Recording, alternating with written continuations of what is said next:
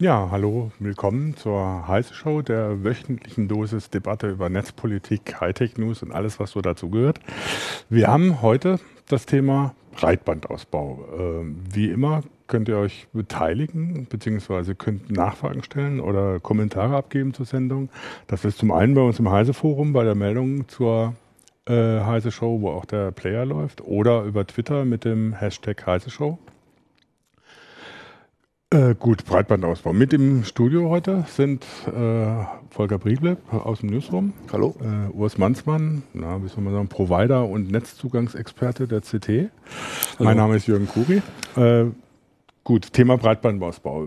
Es gibt immer wieder große Debatten drum. Deutschland ist weit hinten dran, was das Glasfaserausbau angeht. In Metropolen, in den Ballungsräumen sind wir ganz gut versorgt. Angeblich mit äh, schnellem Internetzugang auf dem Land sieht es schlecht aus. Und die Bundesregierung hat immer noch das Ziel, bis 2018 flächendeckend 50 Megabit pro Sekunde äh, zu den äh, Benutzern zu bringen, zu den Haushalten zu bringen, was manche sagen, kein Problem, andere sagen, äh, ist ein Problem, gerade auf dem Land. Und viel, viele sagen dann wieder, ja, 50 Megabit, erstens ist es selber kein besonders anspruchsvolles Ziel und zum anderen, mit welchen Techniken macht man das dann? Äh, schafft man jetzt dann 50 Megabit pro Sekunde mit einer Technik, die nach fünf Jahren schon wieder so veraltet ist, dass man alles wieder neu machen muss? Womit wir schon beim ersten Stichwort wären, Vectoring. Es gibt im Moment Telekom versucht massiv Vectoring auszubauen. Das heißt, ein DSL-Turbo, der DSL nochmal auf 100 Megabit pro Sekunde bringt. Ähm, viele Konkurrenten sagen, das ist Quatsch, das wär, ist Unsinn. Äh, die Bundesregierung verhält sich, äh, wie sie schon so, so, so schön sagt, technikneutral und fördert egal, was es ist. Was ist das Problem? Was, erstmal, was ist überhaupt Vectoring, äh, Volker, und was ist dann das Problem eigentlich damit? Also Einfach gesagt, es ist Vectoring ein technisches Verfahren, wo ähm, auf dem letzten Meter, also auf der Kupferdoppelader zum, zum Haushalt, zum, zum Endkunden, ähm, aus der VDSL-Technik nochmal ein neues Maximum an Bandbreite rausgepresst werden kann. Das, ähm, da gibt es technische äh, Voraussetzungen, dass nur ein Anbieter im Prinzip die Kontrolle über den kompletten Strang haben muss, um äh, Vectoring darauf anbieten zu können. Das heißt, ähm, an so einem Kabelbündel sind dann Nummer X Teilnehmeranschlussleitungen, Kupferadern und äh, die müssen alle von einem Anbieter bespielt werden. Alle anderen Anbieter, die auch auf diese ähm, Teilnehmeranschlüsse zugreifen möchten, sind damit im Prinzip raus und wieder darauf angewiesen, ein Vorprodukt von der Telekom einzukaufen. Mhm. Ähm, und ähm, was jetzt die Debatte ist, ist, dass die Telekom das auch am Hauptverteiler, also an ihren Vermittlungszentralen, da gibt es davon knapp 8000 Stück, anbieten möchte, ähm, was dazu führt, dass die ähm, Wettbewerber, die in diesen äh, Vermittlungszentralen schon ihre VDSL-Technik aufgebaut haben, das im Prinzip alles komplett wieder abbauen müssen. Mhm. Was, dazu, was ja dann dazu führt, dass es äh, eine Art Remonopolisierung gibt. In dem Fall schon. Äh, das hieß es ja schon in der ersten Lage, als die äh, äh KVZs, also die Kabelverzweiger, die Outdoor-D-Slams, die in den Straßen stehen, äh, mit Vectoring ausgestattet wurden. Nur da war es so, dass in, ich glaube, 98,6 Prozent der Fälle oder so äh, sowieso nur ein Anbieter in dem jeweiligen KVZ mhm. war. Das war die absolute Ausnahme, dass da zwei Anbieter drin waren. Das heißt, die Umstellung dort auf Vectoring hat keinen Unterschied gemacht. Nur jetzt in den HVTs ist es genau andersrum. In den allermeisten HVTs ist mehr als ein Anbieter mhm. und bietet von dort aus VDSL-Anschlüsse mit bis zu 50 Megabit an nochmal so für die, für die, die nicht so richtig in der Technik drin stecken, ähm, KVZ, der Kabelverzweiger, das ist der graue Kasten, der bei mir vom Haus steht. Zum genau, Beispiel. Genau. Oder irgendwo in der Straße. Und die, die, die HVT, das ist die Vermittlungsstelle, die dann irgendwo weiter weg steht, meistens noch äh, dann über den Kabelverzweiger eben in, in die Haushalte geht. Das sind die Vermittlungsstellen, Hauptvermittlung, äh, wo früher die Wähler drin standen fürs Telefon. Dann kam dort die, ja, dort, dort kam dann auch im ersten Schritt die DSL-Technik rein. Ja. Und dann ist man eben aus diesen raus in die Straßen gezogen, um die Leitungen kürzer zu machen, um mhm. höhere Bandbreiten zu können. Und wer jetzt in der Nähe von so einem HVT wohnt, hat die größere Auswahl, mhm. weil der kann nicht nur VDSL von der Telekom bekommen, sondern auch von anderen Anbietern, die eben dort eigene VDSL-Technik installiert haben. Und wenn ich die Telekom jetzt praktisch das Vectoring in die Hauptverteiler bringt, bedeutet das, die Konkurrenten der Telekom müssen praktisch von der Telekom ein Produkt einkaufen, das sie dann an den äh, Anwender weiterverkaufen sozusagen. Richtig, die haben ihre Investition ist wertlos. Das, was sie da in VDSL-Technik investiert haben, dürfen sie nicht weiter betreiben, denn das würde ja Vectoring stören und müssen dann im Vectoring-Anschluss von der Telekom anmieten. Ja. Warum macht man überhaupt so ein Theater um Vectoring? Also für mich ist das ein Versuch, dass wir jetzt ähm, bis 2018 eben dieses gesetzte Ziel der Bundesregierung erreichen. Und die Telekom hat der Politik da den verlockenden, das verlockende Angebot gemacht. Hier, wir schaffen das mit unserem Netz. Wir können da wesentlich was zu beitragen. Und ähm, da wird jetzt sehr kurzfristig gedacht und dann denkt man, okay, dann machen wir das eben mit Vectoring erstmal. Aber wie kann die Telekom das versprechen? Also wenn von der Technik her habe ich eine bestimmte, bestimmte Leitungslänge, die ich mit Vectoring dann machen kann. Die liegt, glaube ich, bei 90 Metern, 900 Metern. 800 Meter 800 ungefähr. Meter. Beziehungsweise, wenn ich voll 800 Meter mache, kriege ich auch keine 100 Megabit raus, nehme ich mal an. Ne? Ähm, wie soll denn das auf dem Land funktionieren? Also in ländlichen Gebieten. Kann, wie, wie stellt sich die Telekom vor oder Vectoring, also 50 Megabit pro Sekunde, in ländlichen Gebieten zu realisieren, wo es in den Städten der teilweise schon Probleme gibt. Einer im Forum hat geschrieben, er sitzt, sitzt in der Stadt mittendrin und muss mit 2 Megabit pro Sekunde leben. Äh, wenn er in Urlaub fährt, wird er immer ganz neidisch in Norwegen oder so, wo jeder letzte Campingplatz noch 100 Megabit pro Sekunde hat. Selbst in den Städten sind ja bestimmte Viertel mhm. nicht richtig versorgt. Mhm. Obwohl man immer sagt, Ballungsgebiete, das ist ja eh kein Problem.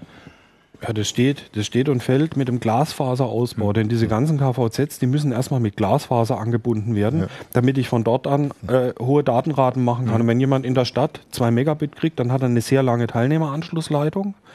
Und äh, zwei Megabit, das sind ungefähr drei Kilometer und da steht offensichtlich kein Kabelverzweiger mhm. in der Nähe. Irgendjemand mhm. hat da nicht investiert, aus welchen Gründen auch immer. Das ist das, was die Telekom, die, also Telekom sagt zwar Vectoring, aber sie sagt ja, aber wir bauen Glasfaser aus oder das, was die Telekom meint. Die meint dann nicht, ich lege Telekom jetzt bis in den Haushalt rein, sondern wir bauen unser Netz ja. bis zum KVZ. Die bauen dann noch Glasfaser ein paar neue aus, damit wir schnelles Vectoring genau. anbieten können. Die bauen dann noch ein paar neue Kabelverzweiger in, in Gebiete, wo es sich dann lohnt. Die werden mit Glasfaser angebunden.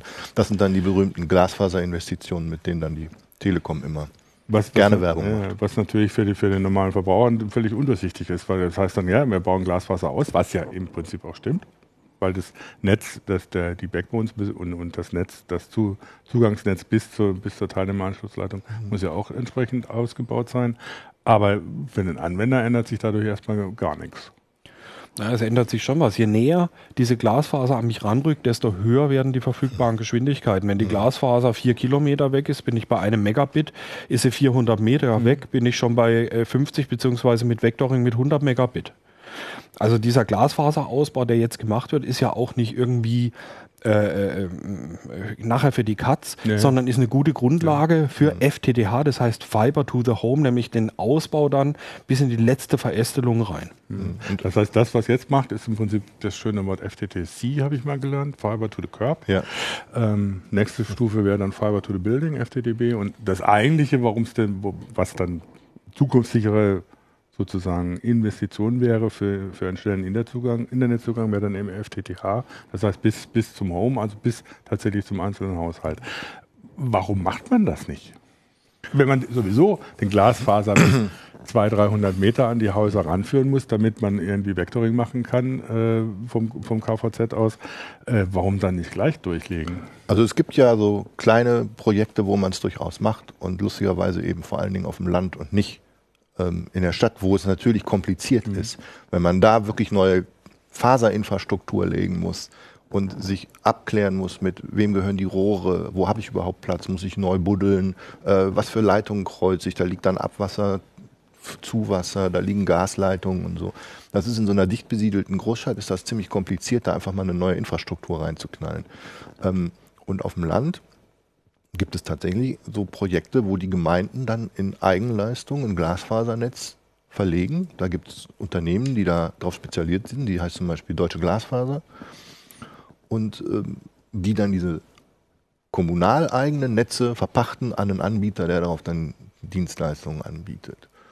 Da gab es letztens ein äh, Beispiel in Bayern. Mhm. Und dann gibt es natürlich auch noch Stadtnetzbetreiber, die zum Teil schon angefangen haben, mit Fiber to the Home zu legen. Also in Köln gibt es das, glaube ich, in München. Ähm, also man sieht so die ersten vorsichtigen Ansätze. Und ein Problem ist natürlich auch noch die Nachfrage. Also ähm, die, diese Projekte, wo das funktioniert, da wird vorher die, Nachfrage, die Nachfrage abgefragt. Und wenn dann 60 Prozent der Haushalte sagen, ja, okay, dann ist das eine Sache, die sich für den Anbieter irgendwie rechnet.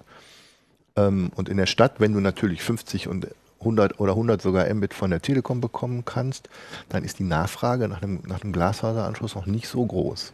Das ist natürlich eine Preisfrage auch. Ne? Was, ja. was zahle ich dafür eigentlich? Aber so ein 100 Mbit von der Telekom ist auch nicht gerade billig. Ja. Ne? Ja, es, gibt, es gibt so Überschlagsrechnungen. Was kostet es, einen Haushalt zu erschließen? Bei FTTC, also sprich VDSL, sind es ungefähr 500 Euro pro Haushalt, mhm. die man da in die Hand nehmen muss. Und wenn man dann FTTH ausbaut, dann ist das Vierfache davon mhm. ungefähr 2000. Also es ist nur ein grober Schätzwert. Aber das ist so ungefähr das, was, was man da an Investitionen rechnen muss. Ist es technisch sinnvoll? FTTH ist absolut technisch sinnvoll, weil das, das Kupferkabel ist ja technisch vollkommen ausgereizt. Da geht nicht mehr viel. Da hat man es jetzt mit viel Mühe von 50 auf 100 gekriegt. Wenn wir jetzt die Leitung noch auf 200 Meter einkürzen, kommen wir vielleicht noch auf 200, 300 Megabit. Und bei FTTH fangen wir jetzt schon an, bei 2,6 Gigabit in der ersten Ausbaustufe mhm. mit ganz, ganz viel Luft nach oben noch. Also ich kenne es halt so aus, aus dem Backbone-Bereich, wo man ja bei Glasfaser von, von Bandbreiten im Terabyte-Bereich, Terabit-Bereich inzwischen redet. Also auf einer Faser irgendwie 10 bis 40 äh, Wellenlängen mit jeweils 10 Gigabit, äh, dann kann man sich ungefähr vorstellen, was die Glasfaser leisten kann. Ähm, das muss man ja nicht bis zum Haushalt bringen, sondern äh, da reichen ja dann auch geringere Bandbreiten. Das heißt, die Glasfaser an sich ist eine Technik, die viele Ausbaumöglichkeiten auch in der Zukunft bietet. Ja. Ja, also auf absehbare Zeit muss ich dann kein neues Medium mhm. verlegen, weil da durch die, die, Frage, was das sein sollte. Ich muss, ja, ne, ich muss ja nur die aktiven Geräte am Kabelende austauschen, ja. mhm. um dann mal irgendwann, wenn es wieder günstiger geworden ist, die Bandbreite mal eben zu verzehnfachen. Und wir reden ja auch nicht nur von Privathaushalten, wo jetzt im Moment die Nachfrage noch nicht so stark ist, aber ähm, das ist ja auch eine, eine zukunftsstrategische Entscheidung für eine, für eine Gemeinde, ähm, ein leistungsfähiges Glasfasernetz zu haben, um Wirtschaft anzusiedeln, weil wenn wir gucken, wie sich die Digitalisierung gerade entwickelt, werden die Bandbreitenbedarfe noch exponentiell steigen, wenn wir diese ganzen Geschichten mit 5G dann auch noch angucken und ähm, vernetztes Fahren, E-Health, all diese Sachen, die extrem hohe und stabile Netze, ähm, leistungsfähige und stabile Netze verlangen, ähm, dann ist das ja ähm, eine Frage, die sozusagen den gesamten Wirtschaftsbereich betrifft mhm. und eben nicht nur den Endkunden, der zu Hause einen Internetanschluss möchte. Das ist aber durchaus auch bei Privatkunden relevant. Wenn ich ja. einen Ort habe, der kein Breitbandinternet hat, da ist eine Immobilie quasi unverkäuflich. Mhm. Ja. Da geht keiner hin. Und selbst wenn einer sagt, ich brauche den nicht, wird er sich hüten, eine Immobilie zu kaufen, denn die kriegt er nachher nicht mehr los. Ja, wobei man, ich meine, man merkt es ja selber. Also äh, man merkt es, wenn man ein Smartphone in einem Gebiet ist, wo es nur GPS gibt oder so, dann kriegt man eine Kretze inzwischen, weil man inzwischen anderes gewohnt ist. Wenn ich mir vorstelle, ich hätte zu Hause keinen 50 Mbit-Anschluss, dann... Setzt eine Entzugserscheinung ein. Ja, ja das, das wird es langsam... Obwohl, es wurde bei uns im Forum wurde es auch kritisiert oder so. Da wurde die Frage gestellt, ja, wozu brauche ich denn überhaupt diese Bandbreiten, die zum Beispiel eine Glasfaser ermöglichen? Ich brauche ja nicht mal 50 Megabit. Also 1999 wurde ADSL eingeführt mit 768 Kilobit. Und damals hieß die Frage auch, was soll ich mit nicht so wenig, sondern so viel Bandbreite? Es gibt überhaupt keine Anwendung ja. mit 768 Kilobit. Und heute, wenn jemand sagt, ich habe 768 Kilobit, sagen alle, Hammerkerl. also Netflix oder Amazon Prime 4K-Filme sich angucken, das ist jetzt irgendwie auch nicht so weit weg da ist schon schön, wenn man ein schnelles Netz hat und das nicht ruckelt. Ja, das ist natürlich das, was dann auch von den als Kommentar kommt. Natürlich, man hat inzwischen ganz andere Anwendungen ja. mit 4K-Fernsehen oder ja. ich meine, wenn ich IPTV von der Telekom habe, das schluckt, schnappt sich dann auch mal schnell, wenn ich Fernseher, normales Fernsehen gucke, 25 Megabit von der, von der Leitung. Ähm, das heißt, gut, technisch ist es jetzt nicht die Frage. So was, was zum Beispiel bei uns im Forum eine große Rolle gespielt hat, ja. Äh, klar, kann man jetzt viel darüber diskutieren. Glasfaser ist sinnvoll. Also wenn man es technisch betrachtet, ist Glasfaser jetzt nicht die Frage, sondern ist eigentlich die Lösung. Ähm, warum macht man es dann nicht? Und das ist eine politische Frage. Ja. Das heißt, es wird ständig, Dobrindt irgendwie jedes Mal, wenn er vor der Presse stellt, ähm, selbst wenn er irgendwas anderes erzählt, kommt hinterher nochmal Ceterum Censio, wir machen Breitbandausbau. Ähm, das ist ein Profilierungsthema, mit dem man sich gerne vor die Presse stellt und es passiert aber nichts. In ja, die, die, Kernfrage ist doch, wer soll investieren? Mhm. Wer nimmt das Geld in die Hand? Ja. Und äh, wer sichert dem Investor, der diese Investitionen tätigt, dann auch zu, dass er auf seine Kosten kommt und nicht äh, das Geld in Sand setzt? Ja, das, das ist die große Frage. Woher soll das Geld kommen? Äh, wenn wir bundesweit ausbauen wollen, FTTH, brauchen wir ungefähr Pi mal Daumen 80 Milliarden Euro. TÜV sagt 93 Wer? Milliarden. Sie haben es mal untersucht, 93 Milliarden. Damit kann mhm. man äh, flächendeckend FTTH machen. Wer soll das Geld investieren? Wer soll es bezahlen? Die Telekom sagt, so viel Geld nehmen wir nicht auf einmal in die Hand. Es, also, da gibt es ja zwei Fragen. Zum einen muss man es ja nicht unbedingt auf einmal machen. Ne? Das heißt, ich muss ja nicht hingehen und innerhalb von einem halben Jahr 93 Milliarden in den Sand setzen, um FTTH überall hinzubringen. Das heißt, da würde ich, wäre ja so, so ein Etappenmodell vorstellbar. Ich fange an, irgendwie so gerade bei den unterversorgten Gebieten, fange ich jetzt, die, die jetzt auch noch nicht mal 50 Megabit haben, fange ich jetzt mal ein Glasfaser zu legen und dann geht es immer weiter, bis irgendwann eben alle äh, FTTH haben, über fünf Jahre gestreckt sind, 93 Milliarden.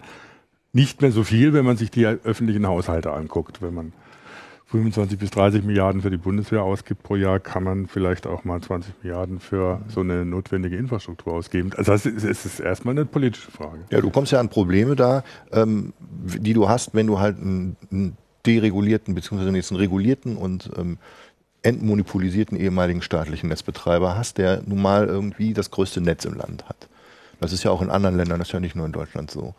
Und ähm, dann ist natürlich immer die Frage, wer baut da aus? Und, und jetzt ist die Telekom plötzlich auch ein ähm, privatwirtschaftlicher Player auf einem Markt, wo er sich mit, wo sie sich mit anderen Leuten, wo sie mit anderen Unternehmen konkurriert. Und da spielen natürlich dann auch ähm, so Abschottungsinteressen eine Rolle. Und da wird jetzt nicht nur unbedingt ähm, am großen Gemeinsamen geschraubt. Das, man kann ja durchaus das Argument machen, dass es vielleicht ganz sinnvoll wäre, dass äh, so eine zentrale Infrastruktur auch Aufgabe der Daseinsfürsorge des Staates ist. Wir kommen noch in ein ganz anderes Problem rein, nämlich die Rosinenpickerei. Die suchen sich ja. jetzt die Gebiete raus, wo man relativ schnell ein Payback kriegt, also mhm. da, wo große Wohneinheiten stehen, wo ich mit einem äh, Glasfaserstrang möglichst viele Haushalte erreichen kann. Und da wird der Rahmen abgeschöpft.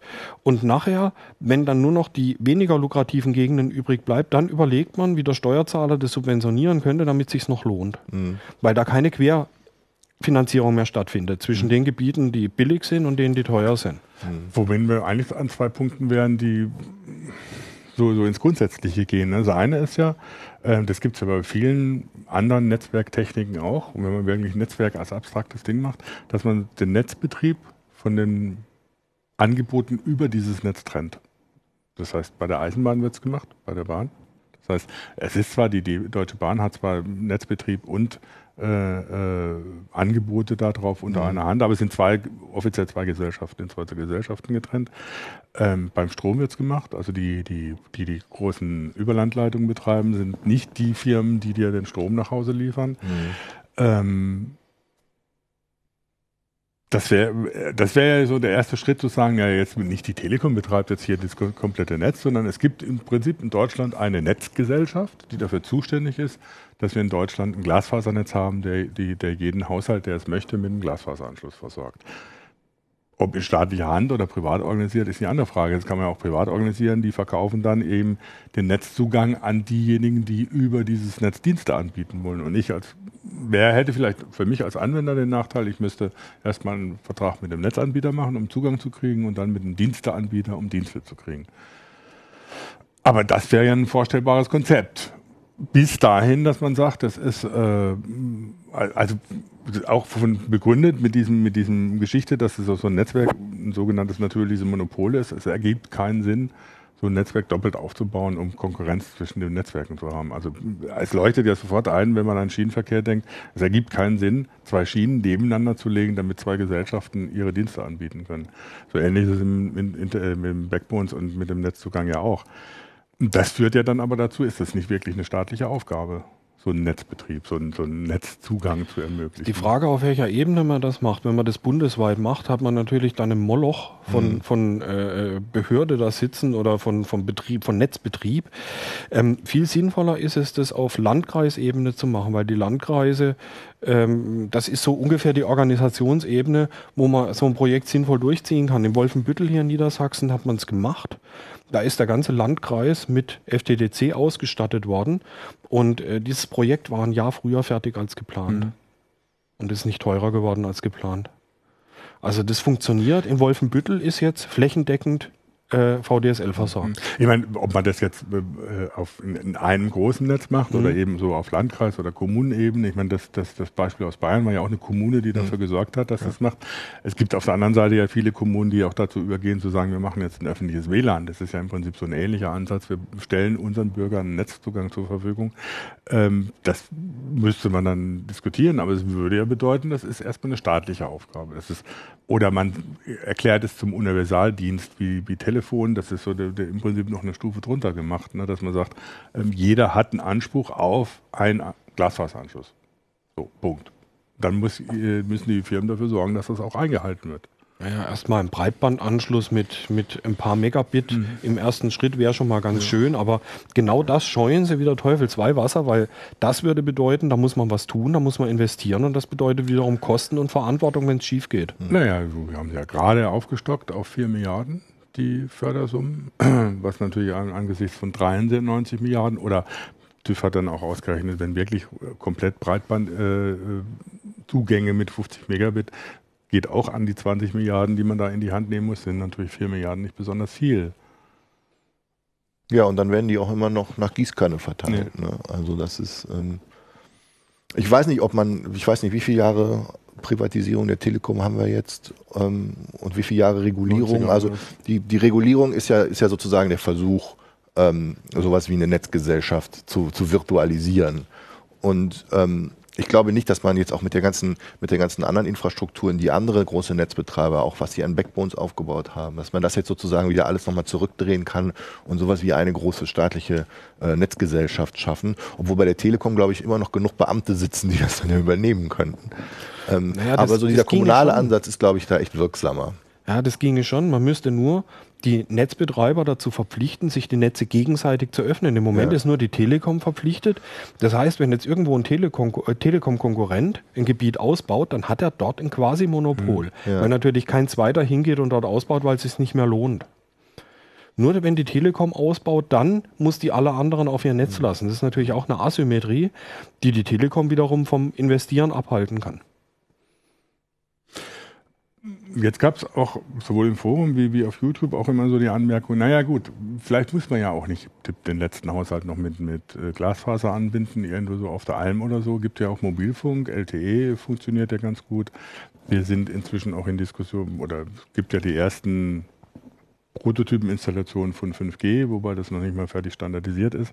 Ähm, ist das nicht die Alternative, dass man so, so eine Misch, Mischform macht? Äh, nicht nur zu Hause mit Hybridroutern, sondern eben auch eine Mischform beim Netzausbau macht, sagt, gut, da Glasfaser, wo es sich lohnt, ansonsten die anderen müssen sich mit LTE begnügen oder irgend sowas. Bei Funk hast du natürlich auch immer das Problem der Frequenzen, die du brauchst und ähm, der Reichweiten. Auch, auch Funk ist ja eine, eine Infrastruktur, die irgendwo ein Backhaul hat, die also irgendwo mit Glasfaser angebunden werden muss.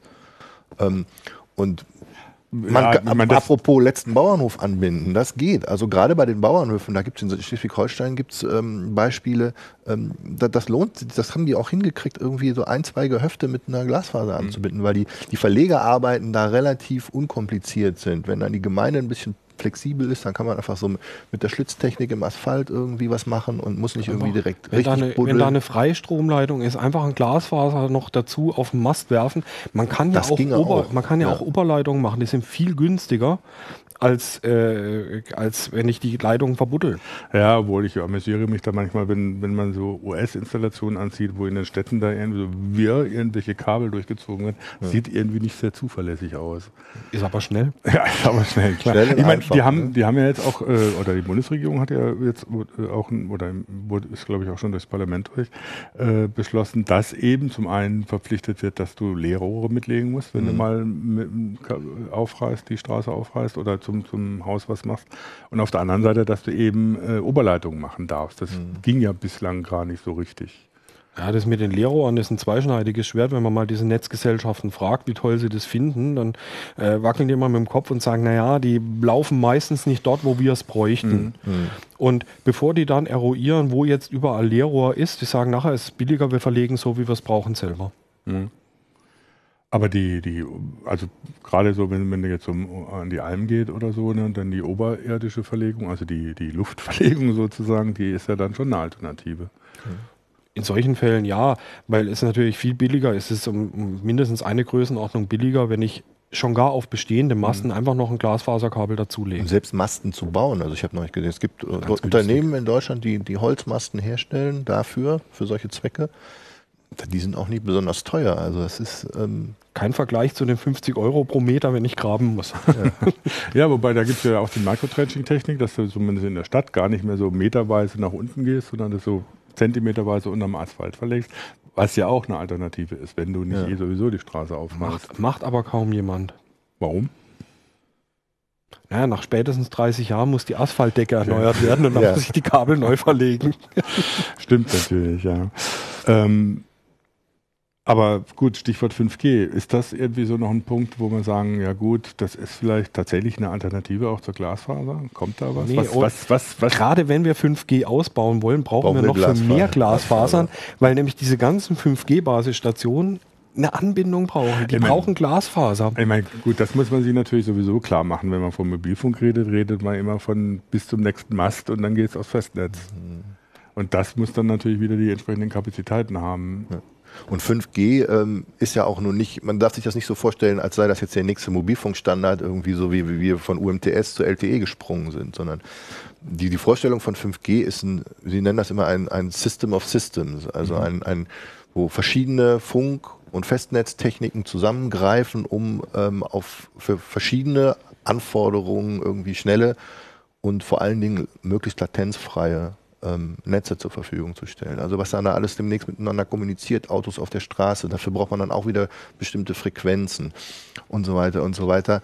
Ähm, und all das muss irgendwo angebunden werden an die ganzen Backbones. Und das geht auch nur über Glasfaser. Vor allen Dingen, wenn dann wirklich alle Geräte, Internet of Things ist da so ein Stichwort, alle Autos miteinander und Krankenhäuser, irgendwie, die brauchen alle massive Anbindungen und da ist ohne Glasfaser nichts zu holen. Ja, wobei man da natürlich dann auch sagen muss, dann äh, nützt es nichts, die Glasfaser, die, die FTTH, also das Glasfaser bis zum Haus wegzulassen, dann gehen alle auf 5G, weil dann ist der Kapazitäten da auch dann irgendwann wieder ausgeschöpft, weil das bei 5G, wenn ich mal recht annehme, auch Frage von Frequenzkapazitäten ist. Ja. ja. Äh, 5G ist ohne FTTH im Endeffekt gar nicht denkbar. Mhm.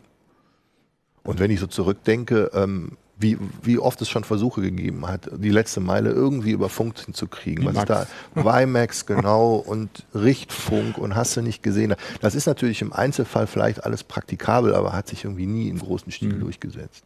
Ja, das Funkspektrum ist endlich. Und ich kann so eine Frequenz, da brauche ich riesengroße Sicherheitsabstände, um die wieder wiederverwenden zu können.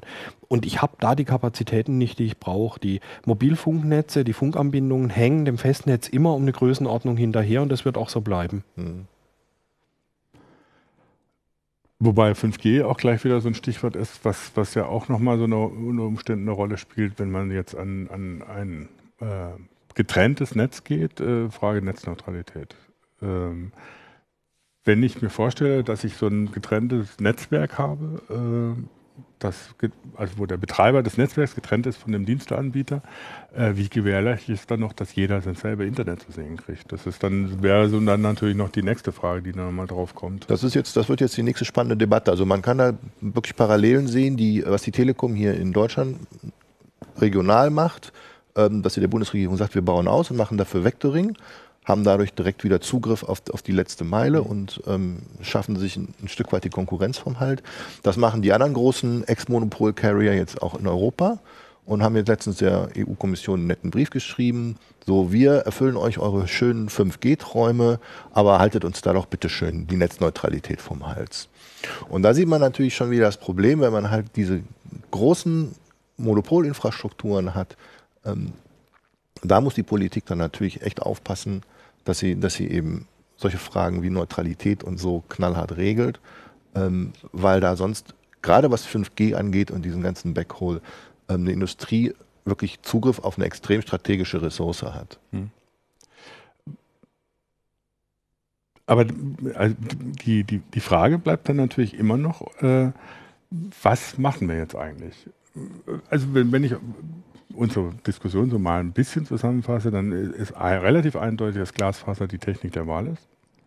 Dass eigentlich sinnvoll wäre, jetzt mal so einmal richtig Geld in die Hand zu nehmen, um, mhm. das, äh, um das flächendeckend auszubringen, so wie es andere Staaten ja teilweise auch gemacht haben. Also die baltischen Staaten sind da ein gutes ja. Beispiel für, oder was weiß ich, skandinavische Länder auch, aber wir können wir es uns gar nicht leisten, das nicht zu machen als Industrieland. Ja. Wenn wir äh, unsere Führungsrolle in Europa behalten wollen, dann müssen wir da investieren. Wir sind eigentlich schon viel zu spät dran.